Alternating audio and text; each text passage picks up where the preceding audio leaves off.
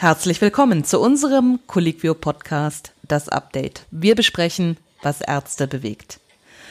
Bei uns geht es heute um folgende Themen. Covid-19 und Folgeschäden, Covid-19 und Sport und eine Diskussion über das Leben als Honorararzt. Schön, dass Sie mit dabei sind. Mein Name ist Katja Angermeier und ich spreche heute wieder mit meinen beiden Kollegen aus der Medizinredaktion von Colliquio, Deutschlands größtem Ärztenetzwerk mit Nina Mörsch und Marc Fröhling. Hallo Nina, hallo Marc. Hi Katja. Hallo Katja. Covid-19 und Langzeitschäden. Weil es hierzu immer wieder neue Daten gibt, neue Studien veröffentlicht werden, habt ihr euch das als Schwerpunktthema ausgesucht für diesen Wochenend-Newsletter. Was habt ihr da für die Ärzte auf Colliquio zusammengestellt? Wir haben dazu ein Dossier zu Covid-19 als Multisystemerkrankung erstellt. Das enthält dann zum Beispiel Themen wie neurologische Komplikationen, da auch zum Thema psychische Gesundheit nach Covid-19, Spätfolgen der Lunge und auch kardiologische Implikationen und was es dazu an Erkenntnissen gibt. Ich habe ja vorher schon gesagt, es gibt immer wieder neue Daten. Ihr erzählt ja ganz oft, dass ihr wieder was Neues gefunden habt. Du, Nina, hast heute mal exemplarisch eine kleine Studie dabei, die du im JAMA gefunden hast.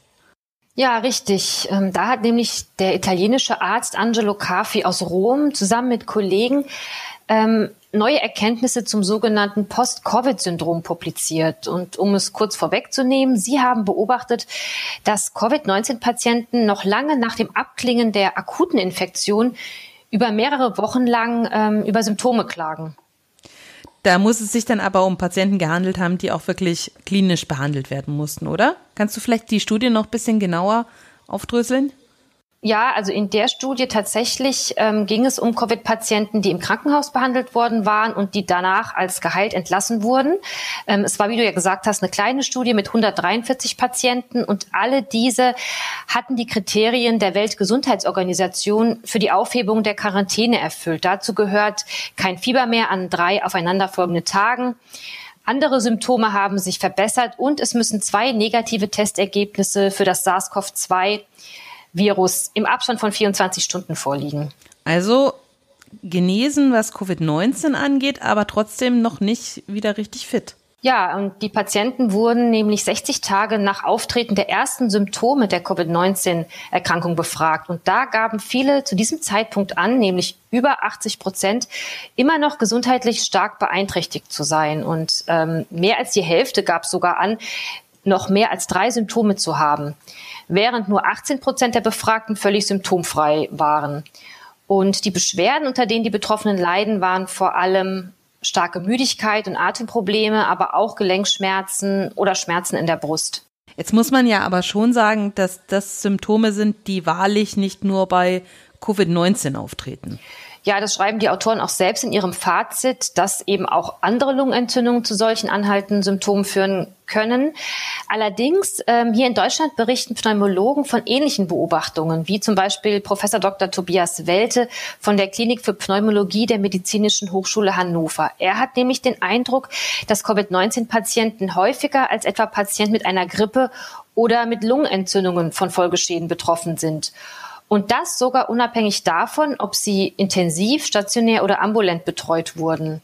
Und deswegen lautet auch sein Appell, Covid-19-Patienten systematisch nachzubeobachten und die Ergebnisse mit anderen Patientengruppen zu vergleichen. Und daneben haben wir uns noch ein anderes Paper angeschaut, das erläutert, wann und wie lange hochaktive Covid-19-Patienten auf Sport verzichten sollten. Und das können bis zu sechs Monate sein. Wie kommen denn die Autoren auf ein halbes Jahr? Ja, bei dem Artikel handelt es sich um einen Meinungsbeitrag von amerikanischen Sportkardiologen im Fachjournal JAMA Cardiology. Einer davon ist Kardiologe der Atlanta Falcons und im Mittelpunkt stehen also kardiale Auffälligkeiten bei Covid-19-Infektionen. Typisch dafür ist ein Zusammenspiel von hohen Troponinwerten, EKG-Veränderungen und pathologischen Befunden. Das tritt bei bis zu 22 Prozent aller hospitalisierten Patienten auf. Da geht's ja jetzt aber um Leute, die mit Sporteln ihr Geld verdienen, also richtig um Profisportler, oder? Gilt das denn auch für so Freizeitsportler wie uns?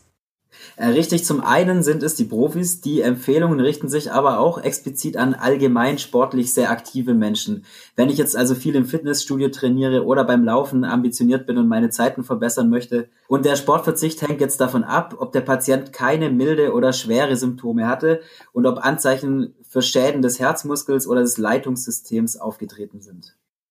Und was empfehlen die Autoren jetzt konkret für diese Fälle? Wenn ich als Athlet positiv getestet werde, sollte ich in der zweiwöchigen Quarantänezeit keinen Sport machen, auch wenn ich keine Symptome zeige. Handelt es sich um leichte bis mittelschwere Symptome, sollte man die Pause auch noch zwei Wochen nach Abklingen dieser Symptome fortführen und man sollte das Training immer unter ärztlicher Kontrolle langsam wieder aufnehmen. Ganz anders sieht es dann aus, wenn es sich um Patienten handelt, die normalerweise sportlich sehr aktiv sind und eher schwer erkrankt sind und dazu noch kardiale Auffälligkeiten hinzukommen. Da wird eben diese lange Pause von drei bis sechs Monaten ausgesprochen, damit die myokardiale Entzündung heilen kann. Und in den zwei Jahren danach werden zudem regelmäßige Kontrolluntersuchungen empfohlen. Und zum Schluss werfen wir noch einen Blick ins Forum. Was wird da gerade diskutiert?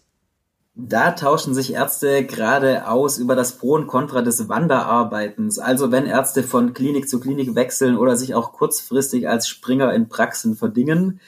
Das ist auf alle Fälle eine intensive Diskussion, die wir Ihnen gern verlinken. Vielleicht wollen Sie ja auch Ihre eigenen Erfahrungen mit den Kollegen teilen.